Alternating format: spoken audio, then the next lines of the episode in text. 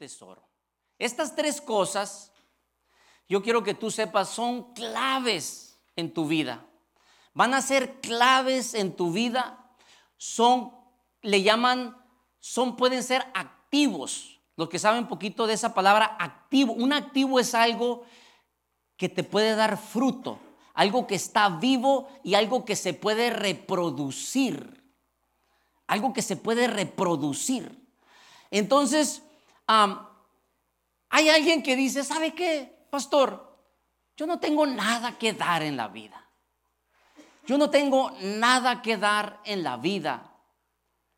Yo te voy a decir que toda persona rica o la más pobre, en familia que haya nacido buena familia o que haya nacido en una familia no muy buena, todos tenemos estas tres cosas.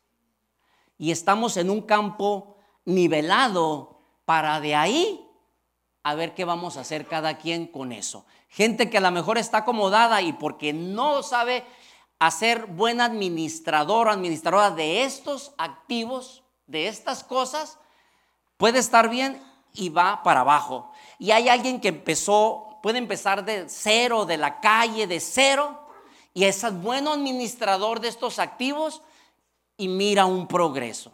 Uno de ellos he sido yo, ¿verdad? Me, eh, yo empecé de cero, ¿verdad? No empecé en la mejor familia, mis padres me dieron lo que supieron hasta ahí, y, pero uno ha hecho lo mejor que puedo. Entonces, ah, y si hay fruto. Entonces, por eso te digo, porque yo quiero ayudarte a ti que si, que están dos formas de, ver la vida, ¿verdad? Eh, eh, eh, yo puedo mirar aquí que esto ya está quedándose vacío y siempre buscar negatividad. Este vaso ya se está vaciando, qué feo.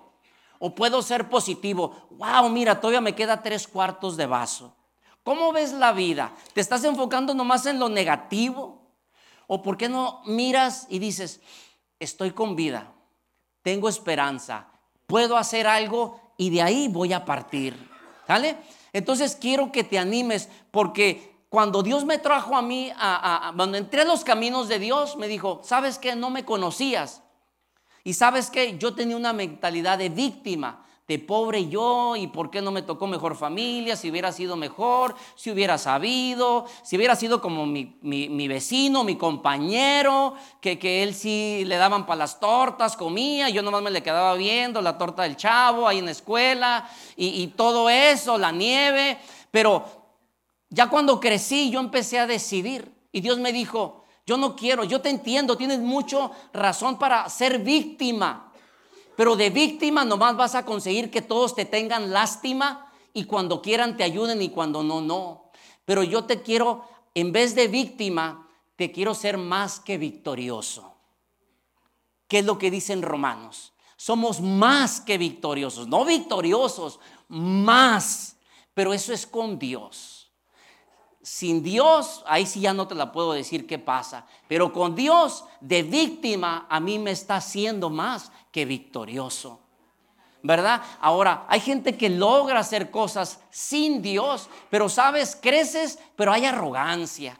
Hay como dureza del corazón, de esto yo me lo gané y nadie le voy a ayudar y, y creces duro. Pero cuando creces con Dios, Él te bendice, pero a la vez te haces un mejor ser humano. Y eso es lo bueno que cuenta el último, es que seamos mejores personas. Entonces, este, por eso quise cerrar esta serie con este tema de tiempo, talento y tesoro. Eh, en, las, en las semanas pasadas hablamos de que somos espíritu, alma y cuerpo, ¿verdad? Somos tres. Y como cristianos hay veces que nos hacemos creyentes y nos dedicamos mucho nomás al espíritu ya y ya descuidamos el cuerpo y ya no, a lo mejor nos ejercitamos, no comemos saludable y sabe, por eso, por eso nos, nos, nos, pues podemos irnos antes. Por más cristiano que sea, te vas antes, ¿verdad? Este, eh, eh, recuerdo que decían antes, había un dicho a los pastores, dice, un buen pastor siempre está así, dice, está así porque es su púlpito integrado, dice, es su púlpito integrado. E, e, es, ese era los chistes o así. O sea, como si no eres así, Eh, es el buen pastor, tiene su púlpito integrado aquí, ya no ocupa este. Dices tú, no, o sea, te puede un ataque al corazón. O sea, este, ahora, entonces tu cuerpo tienes que cuidarlo. Dice la Biblia que es el templo del Espíritu Santo. ¿verdad? Ahora también el alma, tienes que cuidar tu alma. Tú puedes ser por más cristiano que seas, pero si no cuidas tu mente y tus emociones y tu capacidad de decidir, tú te vas a destruir. Tú te vas a destruir. Tú te puedes hacer cosas torpes porque eh, tienes que cuidar tu alma también. Y, claro, pues el espíritu, ¿no? El espíritu es el que rige todo, pero tienes que cuidar porque Dios te dice, ama a tu Dios con tu, todo tu ser, tu alma, tu cuerpo, tu mente. ¿verdad? Entonces tenemos que ser este, cristianos integrales, o sea, que estemos todos completos, yendo el espíritu por delante. ¿Sale? Entonces, mire, entonces vamos a comenzar, porque vamos a empezar, vamos a hablar de uno por uno, vamos a hablar de uno por uno. Ahora, lo que le voy a decir es, voy a hablar muchas escrituras, voy a estar dando diferentes escrituras. Yo te animo a si vienes, tómalo como tu universidad espiritual, tráete para apuntar o apunta las escrituras, aunque lo, puedes volver a mirar, pero te animo a que te hagas un estudiante de las cosas de Dios. Entonces, mire, entonces vamos a hablar de, los tres, tiempo, talento y tesoro, que son activos que tú tienes y te voy a enseñar cómo poder reproducirlos o cómo hacerlos para que nos vaya bien en este año nuevo y el resto de nuestra vida. Entonces vamos a empezar por el tesoro, vamos a decir tesoro, talento y a, a tiempo, nos vamos a ir así, tesoro. ¿Qué es el tesoro, pastor? ¿Verdad? tesoro, bueno, tesoro mío es, mi esposa. ¿ah? ah, está bien. Ya, no, ya hice puntos, ya hice puntos. Hola, amor, tesoro, mi tesoro. ¿Verdad? Ah. Ahora, pero este tesoro que estamos hablando aquí, ¿verdad? Este, eh, voy a dar puntos ahorita a los hombres. A ver, a ver, dile, dile, hey, eh, ¿dónde está tu tesoro? Ahí está tu tesoro al lado de ti. ¿Dónde está tu tesoro al lado de ti? A ver, sí, sí. No, ya con eso te hiciste lonche para mañana. Ya hiciste lonche para mañana. Si no, te va a tocar sillón, así que. Otra vez, ahí está tu tesoro, ahí está tu tesoro al lado de ti. Ahí está tu tesoro. ¿De cuánto está tu tesoro? Era tu oportunidad, hombre, para hacer puntos. No, ustedes no saben, hombre. Al hablar de aquí, estoy hablando de bienes de bienes materiales, físico, lo material, tesoro, ¿verdad? No, pastor, es que somos espíritu y Dios es espíritu. Pues Dios es espíritu, pero Dios es el dueño de todo lo material. Dios es el dueño de todo. Mira lo que dice Salmo 89, 11. Salmo 89, 11 dice, ayúdame si gustas, Tuyo es el cielo y tuya la tierra. Tú fundaste el mundo y todo lo que tiene. ¿Ok? ¿De quién es todo? Es de Dios. Es de Dios. Y sabes, ¿qué padre no le quiere dar a los que son sus hijos cosas buenas que Él tiene? ¿Verdad? Es por eso, es una, es, es una bendición el que tú seas estés en los caminos de Dios, porque un padre provee para sus hijos también. Pero checa de esto entonces. Todo es de Dios. Tuyo es el cielo, la tierra, lo que fundaste y todo lo que contiene. Mira lo que dice Primera de, ah, Crónicas 29, 14. Son diferentes libros de la Biblia que si quieres tú los puedes estar leyendo. Crónicas, pues están leyendo unas crónicas de, de cierta historia. Y son dos libros, por eso este es el primer libro de crónicas y el segundo. Entonces el primer libro dice así, pero ¿quién soy yo? Dice una de las personas. ¿Quién es mi pueblo para que podamos darte estas ofrendas voluntarias? En verdad, tú eres el dueño de todo. Y lo que te hemos dado, pues de ti lo recibimos. O sea que al último no te estoy dando nada te estoy regresando cosas. No, no te estoy dando nada, te estoy regresando de lo que es tuyo. Ah. Y eso es lo que usted tiene que entender. Dios es el dueño de todo. Y, hay otra escritura, la última de esta porción, que estaban construyendo eh, este, el templo, estaban construyendo el santuario para Dios este tiempo y andaban medios preocupados algunos, híjole, pues no, no me va a alcanzar y que no sé qué. Y miran lo que dice en Ageo 2, 8 dice Dios, eh, calmados, mira, mira, mira, mira, mía, ¿qué dice? Es la plata y mío es el oro, afirma el Señor Todopoderoso. Entonces, lo primero que quiero sentar base acerca del primer activo que tenemos, que son lo material, que incluye las finanzas, no son tuyas y no son mías. Y si tú retienes, tú vas a batallar en finanzas. Hay un proverbio que no lo, no lo puse ahí. Dice, hay quienes retienen más de lo que deben y vienen a pobreza. Y hay quienes dan más y son bendecidos. Es un proverbio bíblico.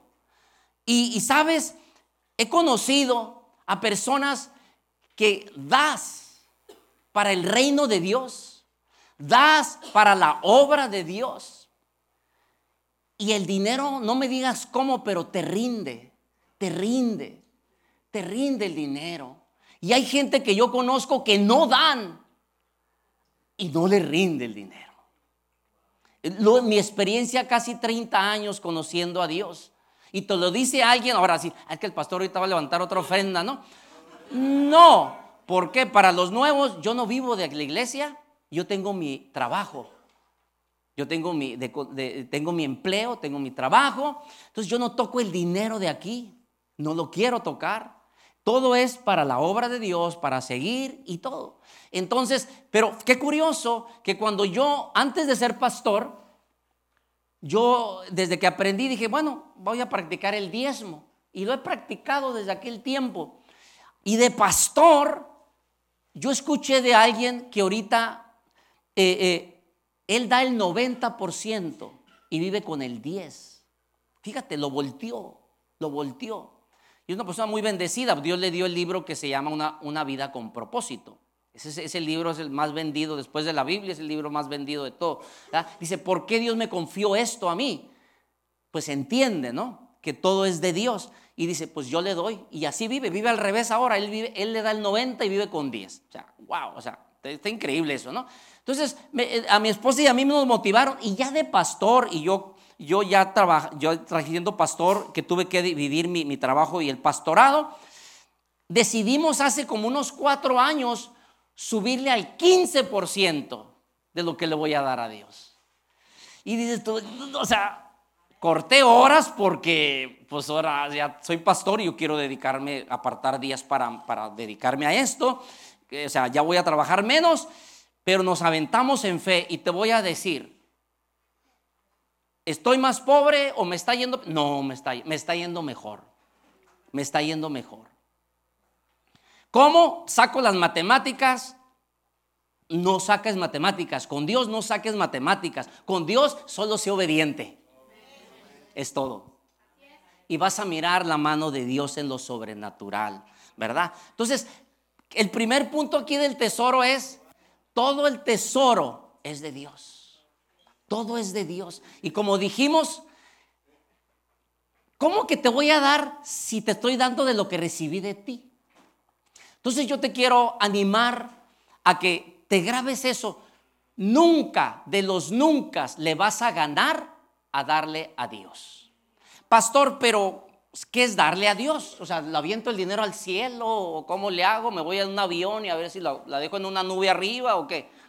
Darle a Dios quiere decir que vas a dar para la obra, para que siga su obra, sea para que le dé gloria a Él, sea la mejor ayudando allá afuera, ayudando a gente pobre y decir, mira, Dios te bendijo, Dios me mandó para ayudarte, ayudar a la gente, ¿verdad? Y hay gente que hay veces que sí, veces aquí, no, yo no doy aquí en la iglesia, pastor, yo todo lo doy allá afuera, todo lo doy a los pobres y todo. Ah, pero vienes aquí y aquí, mira, qué bonitas se ven las luces, ¿verdad? Mira los baños, hay papelito.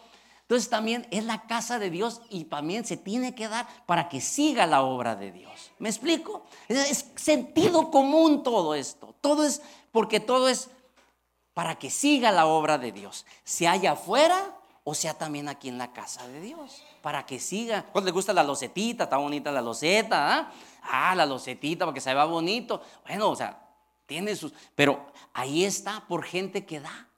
Pero lo que te quiero decir es este principio. Todo es de Dios.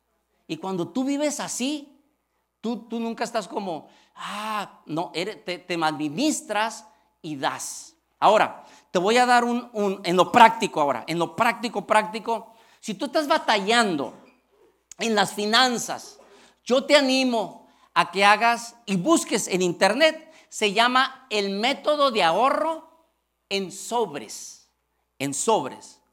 Método de ahorro en sobres. ¿Qué pasa en este método? Eso es lo que a mí me hace muchos años. Yo era cristiano, pero como les dije, yo no tenía nada en el banco. Yo miraba 100 pesos y me, cosquillaba para gastármelos. ¿Ok? Eso no es buenas finanzas. Sabe que financieramente dice que tienes que tener de 3 a 6 meses de tus gastos mensuales por cualquier emergencia tú sobrevives de tres a seis meses, sin trabajo o sin nada, porque ahorraste. Son principios que hasta los que no conocen de Dios lo practican, ¿verdad? Son básicos. Entonces, pero yo no tenía ese hábito. Ahí le va, porque aquí es donde vamos a ponernos prácticos. Yo no tenía ese hábito y yo gastaba más de lo que generaba. Y el método de los sobres, si tú lo buscas en la internet, el método de los sobres, ahorrando, lo que te hace es, antes de que tú agarres tu cheque, tú dices, esto va para la luz, esto va para la gasolina, esto va para la comida, esto va porque quiero salir el domingo, voy a apartar esto, y empiezas a nombrar y ponerle nombre a todo, a todo, antes de que llegue. Entonces, cuando te, gan, cuando te pagan, no estás, ay, y te vas y te gastas todo en una sola cosa. No, tú ya lo dividiste y empiezas. Créeme, los primeros días, el viernes llegaba y, ¡ay, cheque! Sobre para acá, sobre para acá, sobre para acá, y ya sobre para acá. Y así me iba, no le hace, pero era mi realidad. Era mi realidad y así no vivía en una falsedad que me estaba endeudando y endeudando y endeudando y endeudando y endeudando. Era mi realidad. Entonces ahora ya cuando repartía todo decía, ok, Ah, no. Este, el cable, yo no ocupo cable. porque estoy gastando cable? No, está bien caro el cable. Córtalo, clic. Ya. ¡Ay! 500 pesos extras para mí. ¡Ay! Uh! Y te das cuenta que a lo mejor estás tirando dinero en cosas que se te están escapando. Pero si no te sientas a ponerle nombre a todo lo que gastas, no sabes de lo que estás gastando. Puedes estar desperdiciando dinero. Ahora, y de ahí, ya te cuenta que yo llegué a hacer eso, me llevó casi un año, ahorita ya lo hago de dinero, ya no ocupo los sobres, ya lo, ya lo puse en mi corazón, ya le hice un hábito. Y yo ya en, mi, cabeza yo hago los sobres, ya, ya sé. O cuando ya me pongo a hacer rápido cuentas en una libreta, le pongo que me gasto esto y ya sé para dónde se va. Ahora, cuando tú ya digas, ok, ya, híjole, pero todavía, pues me gustaría ahorrar más o me gustaría. Entonces ya cortas lo innecesario y de ahí ya de ahí ya empiezas a creerle a Dios. Dios mío, dame un mejor trabajo. Dios mío, este, bueno, pero pues si quieres un mejor trabajo, o dame un aumento, pero pues si quieres aumento, pues sé el mejor trabajador, ¿no? Digo, o sea, no, Dios mío, dame un aumento y no vas los lunes, no, o es el que llegas tarde y te vas temprano, pues así va a estar difícil para los aumentos, ¿ah? Pero si tú haces tu parte, si tú haces tu parte y le dices, Dios mío, ábreme puertas porque yo quiero, yo necesito más. Dios te va a bendecir. Dios te va a bendecir. Y Dios te vaya. Pero primero es asegurarte que no estás desperdiciando el tesoro que es de Dios. ¿Sale? Es prestado. No es de nosotros, es prestado. Entonces te animo a ser un buen administrador, administradora de los tesoros de Dios, de lo que es de Dios. De, pues, ¿qué dice? ¿Qué es de Dios? ¿Qué leímos ahorita? ¿Nuestro dinero también? Todo. ¿Sale? Entonces, hazlo. Ahora, ahí le va. Le voy a dar un secreto porque me voy a ir al siguiente punto. Un secreto. ¿Saben que el diezmo en sí en el Nuevo Testamento ya no es requerido? Ya no es obligación. En el, ¿cómo le llamaban? El viejo pacto, el antiguo pacto, sí era, era un mandamiento. En el viejo pacto, antiguo pacto. Pero en el nuevo pacto no habla de eso. Dice, da con generosidad, da como Dios te prosperó. ¿Sabe? Pero yo veo que muchos pelean eso. El diezmo no es de Dios. ¿Y sabe los que más pelean? Los que más pelean no es porque no quieren dar diezmo. O sea, no dices, no, es que yo no, ¿por qué? No, como por decir, ¿por qué voy a dar el diezmo? Yo quiero dar 20%, ¿cuál es el problema? No, no es que quieran dar más, es que no quieren dar. Y sabes, fíjate, nomás checa esto, a mí me encantó porque yo he preguntado todo eso, ¿cómo, cómo? Me dicen, no, no, no, es que ya no, en el Nuevo Testamento ya no es por obligación, pero si en el viejo pacto, el antiguo pacto, sin Jesús, daban el 10%. Ahora, ¿cómo, ¿cuánto sería en el nuevo? En la gracia. El diezmo por inercia debe de ser el mínimo para empezar. Porque yo tengo un nuevo pacto. Yo tengo la gracia de Dios. Él no se dio el 10%, Jesús se dio todo. Sí, o sea, no es por fuerza, es por y ahora, y aquí por eso, y ahora no es una obligación. Si me gusta, hay lugares donde dicen, si no te alcanza tu fe, sé constante, pero da el 5%, siempre, 5, 5, 5, hasta que vaya subiéndole. El del 90, ¿se acuerda que le dije al Señor del 90? Dice que, él le hacía cada año, le iba un por ciento, le subía un por ciento, un por ciento, un por ciento, hasta que llegó a 90. Pero, pero no, no, no, lo hagas por obligación. Pero nomás lo que, lo que te quiero decir es, nunca le vas a ganar a dar a Dios. Y lo que des a Dios no es un gasto, es una siembra. Grábatelo. Es una siembra. Y la Biblia dice, lo que sembramos, ¿qué? Cosechamos. Te animo, pero hazlo bajo ese principio, dice la escritura, no por tristeza ni por necesidad, porque Dios ama al dador alegre. alegre exactamente. Entonces sale, tesoro, dijimos, el tesoro. ¿Qué vamos a aprender de aquí? ¿De quién es todos los bienes, todo lo material? ¿De quién es, incluyendo las finanzas? De Dios. Entonces nos pide ser buenos administradores. ¿Sale? Vamos al siguiente. Talento. Talento. Dile de un lado, dile a un lado, talento, talento, talento. No le digas estás lento, no le digas estás lento. No, no, no te lleves talento. Ok. Mire, ahí va, esto está bueno ahí. Hasta yo me voy a predicar aquí. Mire, talento. ¿Sabe qué? Tanta gente a nosotros, y yo creo que la mayoría, tú no te la crees. Tú no crees que vales. Tú crees que eres un accidente. Tú crees que estás aquí, pero no no tienes la capacidad como el vecino, como el amigo, como la otra persona. Y te lo pones eso en tu mente.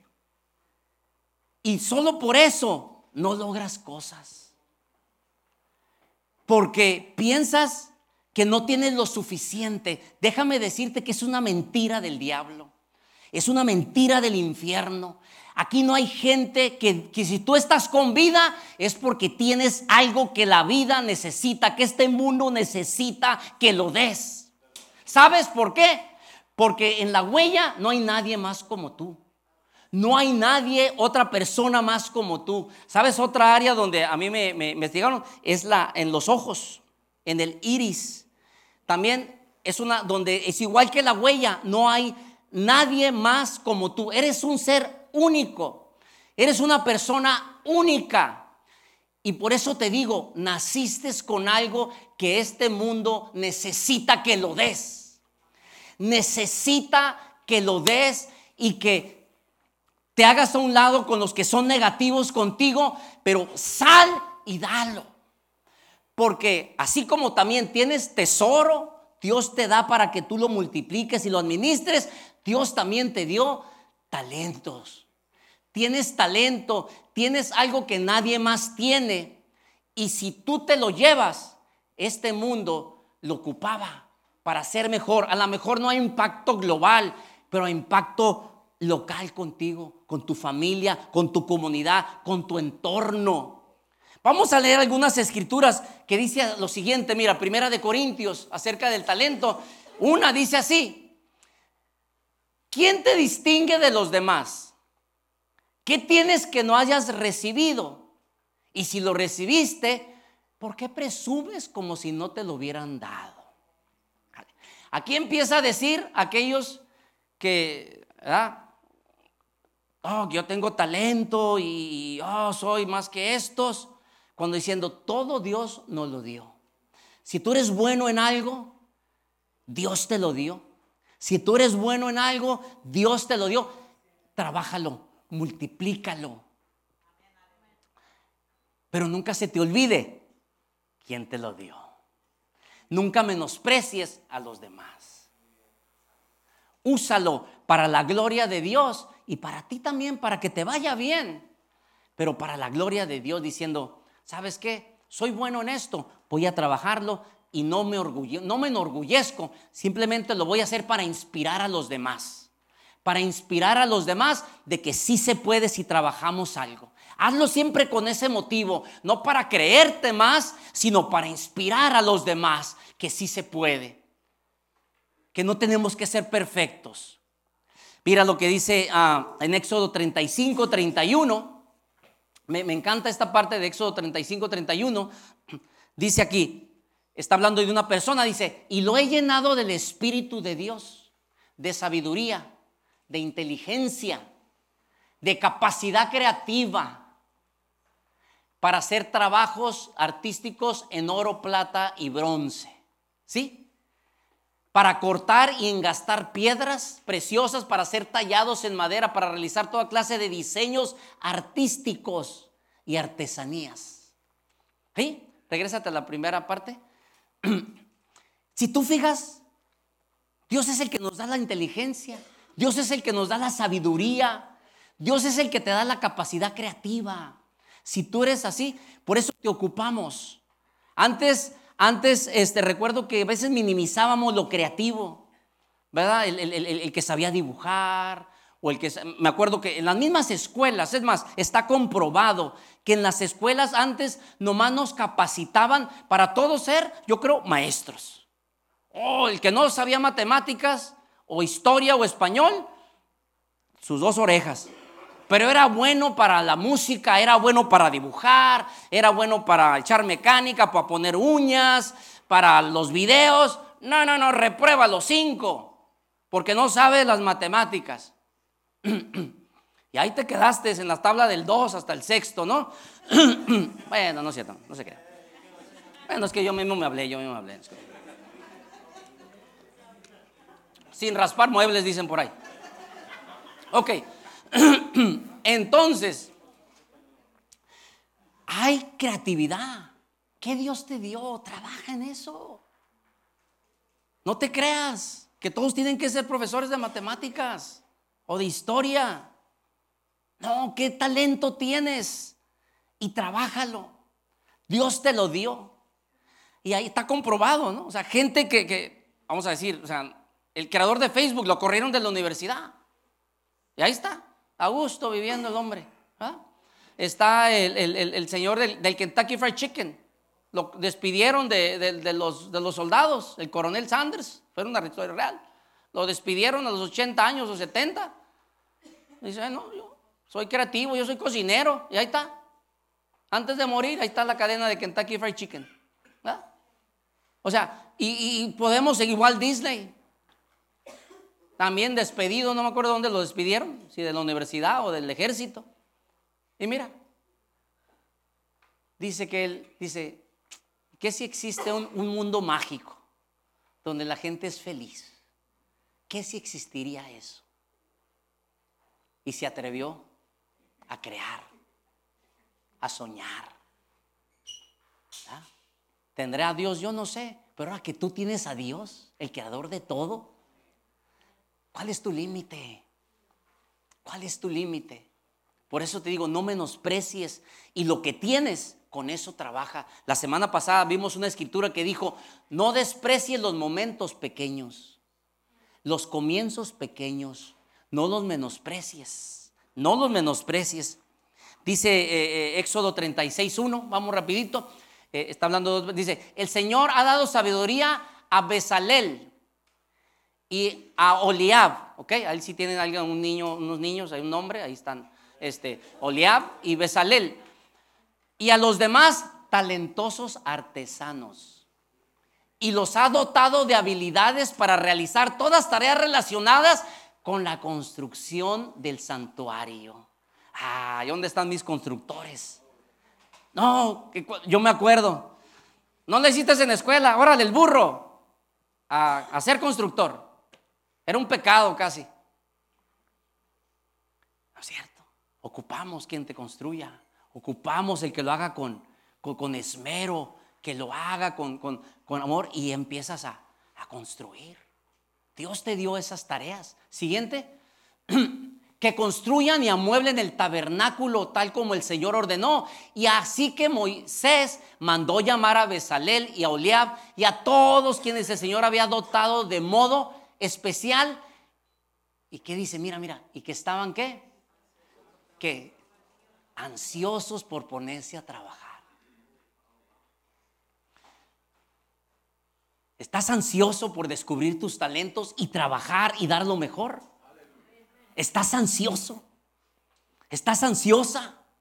Sí, sí, en la obra de Dios está bien, si ocupamos y vamos a ir y Dios nos va a usar, pero a lo mejor si mientras Dios no te llama, estás ansioso, ¿para qué eres bueno? ¿Para qué eres buena? Para que autofinancies tu propio ministerio. Es lo que está pasando conmigo. Yo no, yo no quito a la iglesia, yo doy a la iglesia. A lo mejor Dios te está llamando a hacer y en qué eres bueno para que sostengas a tu familia y saques esos talentos. Porque te digo, si estás vivo y estás viva, no es casualidad y no eres un accidente. Dios tiene algo contigo y tú tienes algo que dar en esta vida. Y si nadie te lo cree, Quédate aquí en esta iglesia para que escuches que yo sí creo que tú no eres un accidente y que tienes algo que yo necesito para que me hagas mejor, que mi esposa necesita para que me hagas mejor, que esta iglesia de semilla de esperanza necesitamos para que hagas mejor a nosotros. Es eso, muchachos. Aquí, por eso te digo, no, es que, no, sí, pastor, yo sé, pero no, no, no, es que yo no, yo no, yo no, no la hago. Tú necesitas quedarte entonces aquí. Tú necesitas empezar a juntarte con personas que crean esto, porque yo simplemente estoy pensando como Dios piensa de ti. Y es lo que te estoy transmitiendo. Y por eso te digo, si allá afuera nadie cree en ti, ni tu familia física, vente aquí, júntate con nosotros, porque nosotros creemos y te necesitamos esos talentos que tienes sea un poquito, sea mucho, lo que sea, lo ocupamos. Ahora, si tú dices, pastor, yo no sé, qué, no sé qué talento tenga, la verdad todavía no lo encuentro, no sé para qué soy bueno, para qué soy buena. Ah, ahí es donde viene que te decimos, empieza a servir. Empieza a servir en algo nomás. Y solito, sirviendo en algo una vez al mes o así, empieza a decir, la gente te va a decir, eres bueno para esto, ¿qué onda? Oh, sí, ayúdanos, no, mira, oh, ¿a poco sí soy bueno así? Sí, ay, ni lo había notado, claro que sí, mira, oh, mira, y empieza a salir. La gente empieza a mirar lo que otros no ven y déjate, déjate fluir, créetelo, porque hay veces que nosotros no nos lo creemos por cómo nos creamos y todo eso, pero créetelo. Entonces, esa es una forma donde tú descubres tus talentos, es sirviendo aquí, y de ahí ya empiezas a, desarrollarte y de ahí empiezas a mejor ya a servir. ¿Sabes qué? Ya gracias, ya ayudé aquí, pero creo que esto es lo mío y aquí me quiero enfocar en esta área. Y ya lo empiezas a hacer algo como de tu llamado, tu pasión. Pues ya te empiezas a enfocar en una línea. Pero al principio es, póngame donde sea. Es bueno, vamos a barrer. ¿Sabe que hasta para servir se ocupa un, ministerio de servidores de limpieza? A mí me bendice, que a veces ni lo hablamos aquí, pero hay gente que viene cada semana, se turnan, hay un calendario y nomás son cuatro personas, cuatro grupos. Y vienen y limpian. Nadie sabe, nadie le da gracias. Pero ellas lo hacen, mira. Pero ¿sabes quién mira? Y sí los bendice. Sí las bendice. Sí los bendice. Pero ocupamos grupo también. Si tú quieres allá, a mí limpieza, porque a mí me da pena, pues apúntese allá y allá lo acomodamos en algo. Pero es para que te desarrolles. Te desarrolles. Entonces quiero cerrar con este, la, la escritura última de aquí, de este punto, es segunda de Corintios 3. Y dice, no es que nos consideremos competentes en nosotros mismos, es que en mi capacidad viene de Dios. De Dios. ¿Sabe? Los que, pues los, que conocen poquito, ¿no? O sea, cuando Dios me, alcanzó a los 20 años, yo no tenía un oficio, yo no tenía un trabajo, yo no tenía una dirección a dónde ir. Y Dios me alcanzó a los 20, lleva para los 21 años. Y lo acepté en mi corazón. Y a los 23 años comencé en una fábrica que no tenía ni carro, me iba en bicicleta. Me iba en bicicleta, me ponían a barrer nomás. El, el, encargado me decía, ok, este, tú eres el que vas a ayudar y tiraba café. Me dice, júntalo. Y caminaba más y júntalo. ahí estaba, claro que sí. No sabía. Pero dije, yo ya tengo a Dios y voy a ser constante. Y a los 10 años yo ya era el gerente de control de calidad de esa compañía.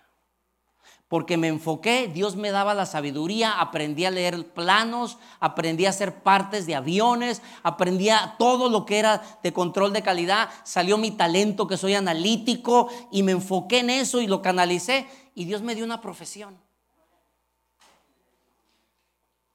Que me da bien y me fue bien. Ah, pero es que tú lo creas y ahora es lo que digo, no se te olvide. ¿Quién te dio la capacidad? En cuanto se te olvide, vas para abajo. Hay una historia en el libro de Daniel, no me acuerdo si es 3, 4, donde dice Nabucodonosor, Nabu, le decimos Nabu muchos porque está muy largo el teléfono, Nabu, Nabu. Nabucodonosor, pero Nabucodonosor, Nabu, Nabu, porque está muy largo. Pues Nabu se le subió se le subió. Yo soy el rey de aquí y por mis fuerzas. Cuando Dios lo había bendecido. Pues Nabu a la siguiente semana dice que andaba ya comiendo como animalitos con las uñas bien grandes y comiendo allá en el cerro, allá. ¿Me explico? O sea, y dice que se arrepintió, reconoció y Dios lo volvió a levantar. No es que seamos competentes, ¿verdad? Es que mi capacidad viene de Dios. ¿De dónde viene tu capacidad? ¿Sí o no? Ah, el hermano este está bien naco. La hermana esa, la hermana. No sabe nada. Cuídate.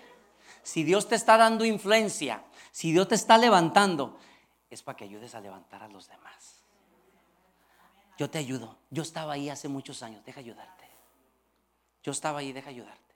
Vente, a Capuchi, te, te, te llevo a Capuchi. ¿Sale? Para eso Dios nos da talentos. ¿Sabes para qué te da talentos? Fíjate, para irme al siguiente punto es para ayudarte, para que tu estima suba y para que des gloria a Dios, que digan, wow, qué talento tienes. ¿Sabes qué? Es porque estoy con Dios. Vente, acércate a Dios. No, es que yo no se me pega nada, soy el teflón, me dicen el teflón. No, vente, vente, sí se puede. Ahora tienes la mente de Cristo. Dice la Biblia que eres cristiano, ahora tienes la mente de Cristo. Sí se puede, tú puedes. Entonces sale, ¿verdad? Tesoro, todo es de Dios, talento, tú tienes talento. Y por último, vamos a cerrar rapidito, tiempo, tiempo, todos digan tiempo. El tiempo. ¿Ok? Híjole, estas tres cosas te digo, todos lo tenemos. No es de que vas a ir a comprarlo, serás pobre, serás rico, serás clase media, Todos tenemos esto y lo que hagamos con estas tres cosas va a determinar nuestro destino. Tiempo. Ponga ahí, hay dos palabras en griego que hablan de tiempo.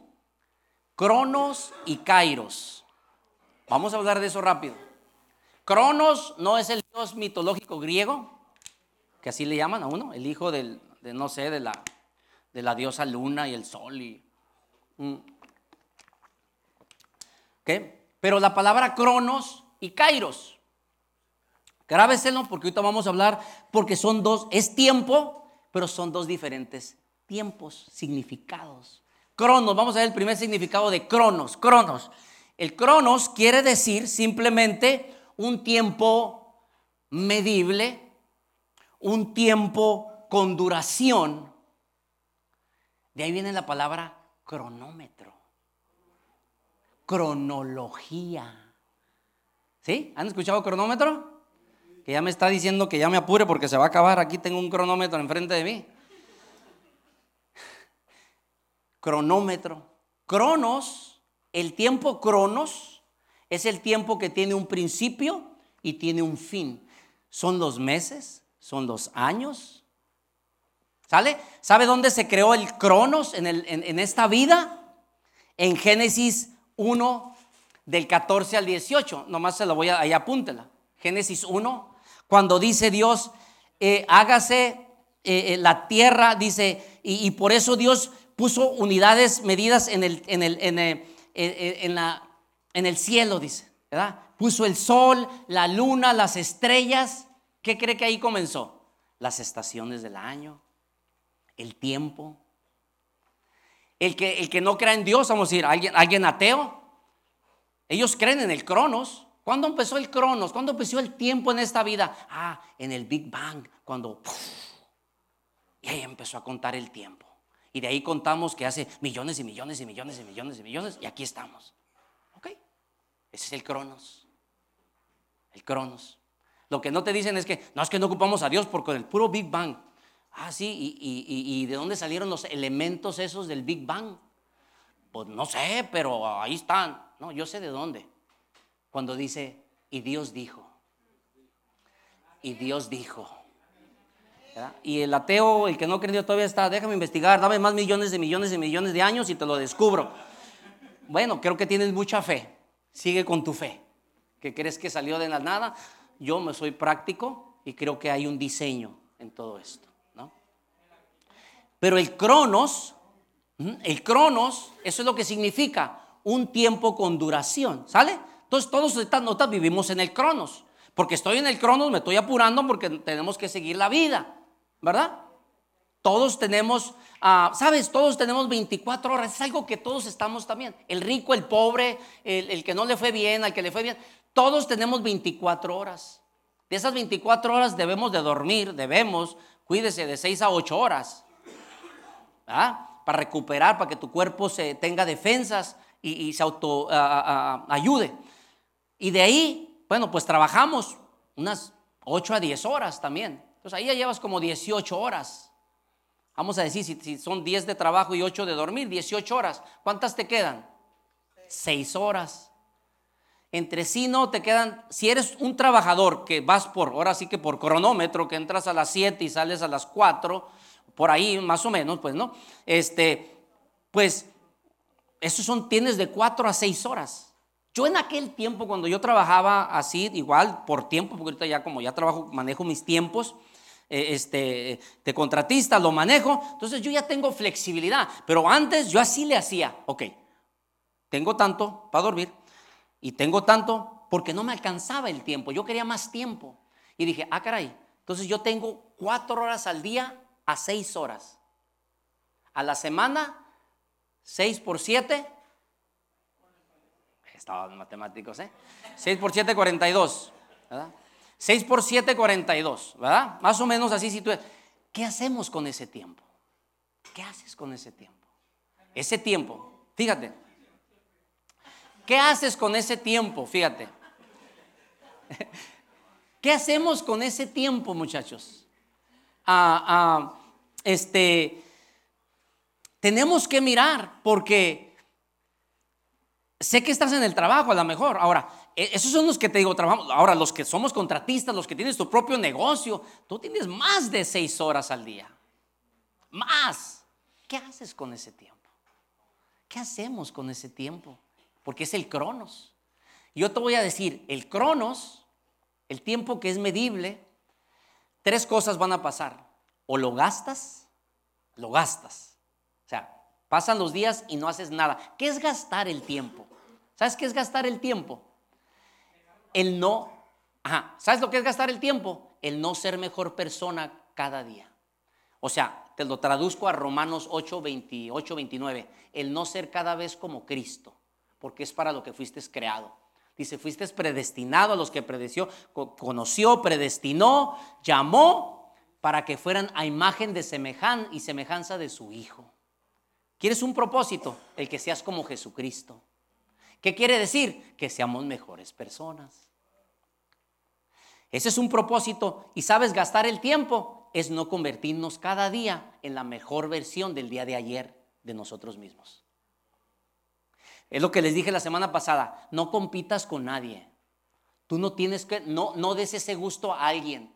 Tú no te iguales con nadie. Eres único, eres única, no compitas. ¿Sabes con quién si vas a competir? Contigo mismo del día anterior. Y con que mejores un poquito, ganaste y eres exitoso y eres exitosa. Y date un aplauso porque aquí estás y vas a ser mejor que ayer, contigo mismo, contigo mismo. Eso es, porque ante Dios, honestamente, ante Dios es lo que le interesa a Él. Que seas mejor que ayer, pero de ti mismo. Que seas mejor que ayer y llévatelo un día a la vez. Un día a la vez. Y así es. Ahora, ¿Qué hacemos con el tiempo? ¿Lo gastamos? Porque o no hacemos, no somos mejores personas y no hacemos algo que inspire. ¿Sabes? Lo que tú hagas, el trabajo que hagas para ganar dinero, si tú piensas, ¿sabes? Eso no tiene propósito. Dios me lo habló, esta, me, dio esta palabra que me gustó. ¿Sabes lo que tú hagas? Tú piensas que es para ganar dinero y todo. No, es para inspirar a los que están alrededor de ti, que sí se puede. Lo que tú hagas Primero es el ser, pero cuando vayas al hacer, no lo hagas por ganar dinero. Dios se va a encargar de eso. Hazlo para inspirar. Que Dios te puede usar a ti y que Dios te quiere usar a ti. Y si te usó a ti, puede usar a todos los que conocen alrededor. Ahora, muchos están comenzando. Pastor, yo ni trabajo tengo, gano, o sea, 50 pesos al día y está bien. Otra, así empezamos todos. Pero si tú te esfuerzas a ser la mejor versión tuya cada día y le vas subiendo escaloncitos, es cuestión de tiempo. Que volteas y, ah, caray, wow. Y todos dicen, ¿cómo le has hecho? Y todos piensan que fue de la noche a la mañana. No. Pero fue enfoque, enfoque, enfoque. Entonces, tiempo, o lo gastamos, que ya dijimos cómo, lo gastamos cuando no queremos mejorar o inspirar a los demás haciendo cosas, lo gastamos o lo aprovechamos o lo invertimos. Y ahorita voy a hablar de eso, eh, de invertirlo, ¿verdad? Este, mira lo que dice rápido en, en Efesios 5, 15. Vámonos. Una, dos, tres, ayúdame. Así que tengan cuidado cómo viven. No vivan como necios, sino como sabios. Siguiente. Siguiente, siguiente, siguiente, siguiente. Dice, no iban como sabios, eh, no necios, saquen el mayor provecho de cada oportunidad en estos días malos. Aquí habla, redime el tiempo. No actúen sin pensar, más bien procuren entender lo que el Señor quiere que hagan. ¿Sí me entiende aquí? Aquí está hablando de aprovecha el tiempo. Como, no como necio, como sabio. Porque digo, todos tenemos el mismo tiempo. Todos. A mí Dios me ha traído hasta ahorita aquí, gracias a Dios, estoy bien, estoy bien. Pero yo gasto el tiempo de aquí en adelante, desde hoy. Yo empiezo a gastar el tiempo a lo tonto y en un año yo creo que empiezo a irme para abajo o antes y pierdo todo. ¿Sí? Porque es, eh, tarda para construir, pero para destruir es más rápido. Por eso te digo, es, una, es un estilo de vida, es una disciplina que tú quieres ser mejor persona, quieres ser como Cristo, vives una vida mejor. Entonces, mira, mira lo que dice aquí a, eh, Salmos, Salmos, ¿cuál salmo era aquí? El Salmo 31, 15. Una, dos, tres, dice, en tu mano están mis tiempos, en las manos de Dios en las manos de Dios están los tiempos. Les voy a dar, les voy a dar una gráfica rápido que habla aquí una vida espiritual. ¿Cómo se ve una vida espiritual en religión? En religión y una vida espiritual en una relación con Dios o en una religión con Dios. Hay una diferencia. Vámonos rápido, vamos a ponerlo. Una vida espiritual en religión. ¿Cómo se mira? ¿Cómo se mira una vida Así se ve una vida espiritual, no pongas la que estaba antes, una vida espiritual en religión. Fíjese, actividades de la iglesia para Dios. Trabajo y escuela, eso es para ganar dinero, no es para Dios. No, no, no, no me metas a Dios. No, no, no, no. Trabajo y escuela no es Dios. Y el siguiente, que no me pusieron los tres, ¿verdad? Sí, tiempo personal, ese tampoco es para Dios. Ese es para llenar mis deseos y entretenerme. ¿Sí? Quiero que lo repita. Regrésate por otra vez, por favor. Hubiera estado padre todo junto ahí, pero póngalo, regrésese. Una vida espiritual que estás viviéndola en religión, tú separas tus tiempos. Tú separas tus tiempos. Y, ah, la de la iglesia es para Dios. Ah, ya, un cristianillo acá. Ah, ya pone las canciones de, de Él me levantará. Pero ya te vas de aquí, mañana al trabajo o a la escuela, a ganar dinero, mijo. Pon Shakira ahorita ahí, que, no sé qué, La loba y no, ya ustedes no saben eso. ok, sale, pues, ok, sale. Entonces, ok, pero entonces, y ya, olvídate de Dios. Ya se te cruza alguien, hijo de no sé qué, y, y, en las envidias, este, sí, patrón, sí, sí, sí, sí, se porta mal, quieres la posición esa y, no, sí, sí, sí, es, una floja. Y, ay, sí, yo sí, mire, pastor, le traje, patrón, le traje su manzanita. Ay, gracias, gracias. O sea, o, sea, eh, o sea, entonces separas, separas, o en escuela, allá en la escuela, eh, eres el cristiano 007, la secreta, nadie sabe, nadie sabe. Eh, eh y no que tienes que estarlo anunciando, pero simplemente, no, no tienes novio, no tengo novio, ¿por qué quieres novio? No te quieres novio, o sea, ¿qué problema? Ah, que no fumas. No, no fumo, o sea, ¿qué? Ya hasta los prohibieron, hijo, allá en el Oxxo, o sea, ¿te acuerdas que ya no tienes? O sea, ¿qué onda? O sea, ¿para qué te quieres morir pronto? O sea, ¿qué? ¿No te vas a las pulgas? No, ¿para qué pulgas? Oye, pues si apenas estoy poniendo ahí pavimento en mi casa y tanta tierra para las pulgas. Ok, entonces, etcétera, o sea, pero te paras en tus convicciones, o sea, te paras en tus convicciones. No tienes que estar con No, simplemente no. No me prohíbe nadie nada. No quiero. Pero, entonces, una vida en religión es, en religión es, la iglesia es para Dios, el trabajo y la escuela es para ganar dinero, y mi tiempo personal también para llenar mis deseos y entretenerme. a mí nada de Dios. Ya, ya, ya le di dos horas. Y al rato voy a tener un estudio bíblico entre semana ya. Tanto Dios, tanto Dios no. Esa es una religión. Una vida en relación, póngala. Una vida en relación es actividades de la iglesia para Dios, trabajo o escuela para Dios y tiempo personal para Dios. Ah, pastor, me está diciendo que siempre esté leyendo la Biblia y todo. No, que si estás en el trabajo te cuides de Dios y sepas que Dios te está mirando y te portes bien. Que si estás en escuela, que seas consciente y seas testimonio y te cuides de Dios y que tu tiempo personal está bien, pero ¿qué miras?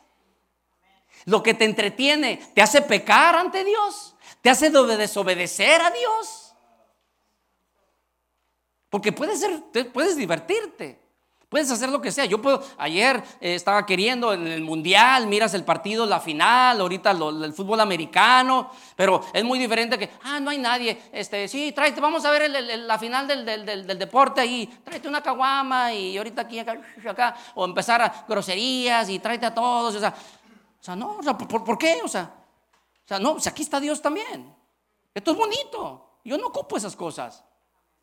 También Dios lo voy a envolver en mi tiempo personal y lo voy a honrar. ¿Sale? Religión, separamos a Dios en tiempos. Relación, Él está en todos nuestros tiempos. Consciente, honrándolo. ¿Cuánto les gustó eso? Den un aplauso a Dios porque es bueno.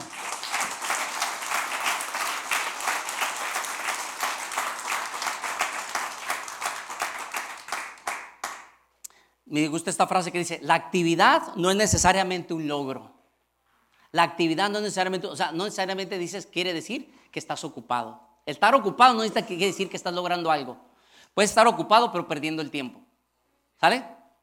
Mira en qué estás. Y ahorita esto te va a ayudar porque ya voy a empezar a cerrar. Vamos a Kairos, Kairos, Kairos. Cronos es tiempo medible. Kairos es, ponga el significado, es, Kairos es tiempo señalado tiempo correcto, el tiempo de Dios. Ese es el tiempo rápido. Va a decir el pastor, pero a ver, explíquemelo bien. Mire, en Apocalipsis 22, Dios, Jesús habló esto. En Apocalipsis 22, póngalo por favor. Apocalipsis 22 dice así. Apocalipsis escribió en el año 90 después de Cristo, hace dos mil años.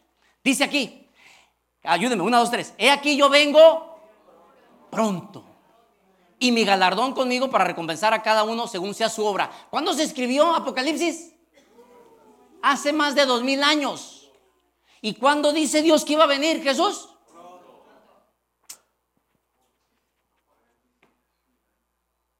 Pero dijo pronto. Pues es que Dios no vive en el cronos. Dios vive en el kairos, que es en el tiempo correcto en el tiempo adecuado, en el tiempo perfecto, que Él sabe cuándo va a ser. Nadie más sabe. Y aquí es donde ya vamos a empezar a cerrar. Y aquí es donde empieza a mirarse todo eso. Empiezas a mirar que confundimos veces el cronos y veces abortamos sueños o cosas porque no se logran cuando Dios todavía dijo que es verdad, pero nosotros nos desesperamos. Está la historia, ¿cuántos se acuerdan la historia de, Lázaro? Lázaro eh, eh, eh, dice que le dijeron, Señor, si hubieras venido, mi hermano no hubiera muerto. Dice, Señor, ya hiede porque lleva cuatro días. ¿No te he dicho que si crees vas a ver la gloria de Dios? Porque a Jesús no se le pasó el tiempo. Él venía en el tiempo de Dios porque iba a pasar lo que tenía. Era necesario que tenía cuatro años, cuatro días muerto alguien para que dijeran, este sí está muerto. Y tan muerto está que ya huele. Y como ya huele, nadie dijo, no, no, no, no, no se murió, no se murió. Se acaba de morir hace dos, una hora y ya vino Jesús y lo resucitó. Ay, sí. No. Jesús se tardó con intención para que miraran que la gloria era para Dios, para que miraran que sí estaba muerto. Y hubo un milagro, y eso solamente el milagro Dios los hace. Entonces, ya cierro con esto. ¿Sabes? El tiempo hay que administrarlo bien. ¿verdad? Quiero rápido, pon ahora sí el cuadrante. En el Cronos te voy a dar lo práctico aquí. Yo quiero que busques en, en, la internet esto que se llama el cuadrante del tiempo. De veras, esto a mí también me cambió mi vida para organizar mi Cronos, mi tiempo. Hay cuatro cosas que debemos hacer para organizar el tiempo medible. Uno, está lo urgente y lo importante, que es lo rojo. ¿Qué cosas son urgentes, importantes? Te voy a decir, pues básico es Dios, ¿no? Tienes que ponerlo en, en ese cuadro. Tienes que poner tu salud, tu salud, tú tienes que ponerlo ahí, tu salud mental. ¿Sabes que hay veces que no hacer nada es hacer algo? Hay veces que necesitas a esos que son muy activos, date tiempo y no hagas nada. Deja que Dios te hable. Deja que Dios te dé ideas.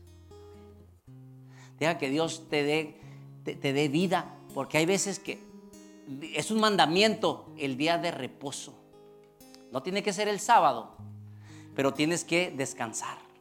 Y no nomás de lo físico, de tu mente, para que Dios te hable.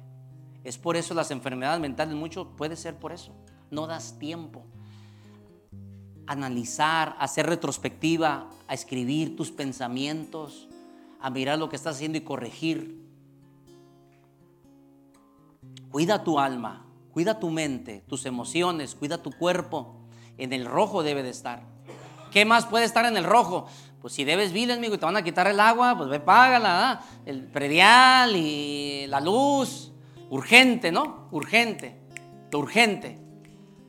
Pero hay cosas veces que es importante, pero no tan urgente. Lo que es importante, pero no tan urgente. ¿Qué haces ahí? Bueno, eso lo puedes, planifícalo. Ah, para la otra semana, para el otro mes. Es importante, pero no es tan urgente. Está bien. ¿Qué tal si es aquí urgente, pero no tan importante? Alguien lo puede hacer, alguien te puede ayudar. Y está ahí que es ni urgente ni importante, el gris. Quítalo ese, por favor. Tíralo. O sea, no es ni urgente y ni importante. Estudia eso, estudia lo más, porque creo que te va a ayudar. Ahora, vamos rápido esta pregunta. ¿Qué hacer si Dios en su kairos se está tardando según mi cronos?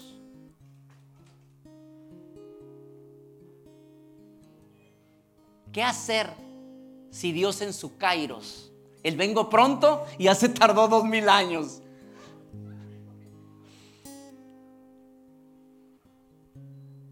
Según nuestro cronos. ¿Estás abortando cosas? ¿Te estás desesperando? Yo te animo a que no te desesperes. Yo te animo a que confíes en el tiempo de Dios porque el tiempo de Dios es perfecto. Yo te digo aquí, Alguien dice, pastor, es que no se me da, ya me quiero casar, ya me quiero casar o ya quiero mi idóneo. Si no se está dando, tú te estás preparando. O sea, si Dios dice hoy mismo, mañana te casas. Porque Dios así lo puede hacer, rápido. Así. ¿Ya estás listo? Hombre, ¿ya está listo? ¿Ya tienes la casa para la mujer? ¿Ya tienes la casita? ya tiene para que ella cuide ahí y usted vaya y salga y haga todo.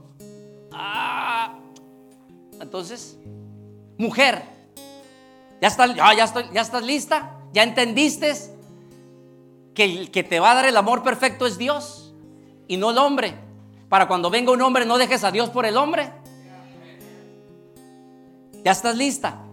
Para no quererle sacar todo al hombre sacarle tu identidad, sacarle tu estima, sacarle todo el amor a un ser imperfecto. Cuando tienes que entender que el único perfecto y que te va a saciar todo, todo, se llama Dios. Y Él va a ser un amigo, un compañero de vida para hacer propósitos. Es todo. Pero es un ser humano también. Así como también va a ocupar amor y respeto. ¿Sí me entiende? Pero ahora, entonces, ¿qué hacemos? ¿Qué hacemos? Me encanta esto. Porque enemigos del Kairos, ¿sabe cuál es? La impaciencia. La impaciencia. Hay veces que Dios nos está dando promesas, pero no las brincamos. Y mi reto ya para cerrar es, recuerda siempre, nosotros vivimos en el cronos, en un tiempo medible, y Dios vive en el tiempo perfecto. Por favor, si Dios prometió algo para ti, tú por mientras enfócate en lo que puedes, que es busca el reino de Dios y su justicia. Mateo 6:33, Salmos 27, 4 y 5, deleítate en el Señor, confía en Él, Él concederá las peticiones de tu corazón. Enfócate en eso y lo demás se va a acomodar al kairos de Dios. Entrégate a Dios, vive para Dios, sé obediente a Dios, tenlo en todas las áreas de tu vida. Y no te preocupes ya cuándo se va a cumplir. Él lo va a cumplir. Lo que tiene Dios para ti, lo va a cumplir, pero en su tiempo. Gracias por escucharnos. Si te gustó el mensaje o sabes de alguien que debería escucharlo, compártelo. También te invitamos a que nos sigas en nuestras diferentes redes sociales que te estaremos compartiendo en la caja de descripción y así puedas acompañarnos en nuestros siguientes eventos. De nuevo, gracias por apartar un tiempo para escuchar lo que Dios tiene para ti. Ten una bendecida semana.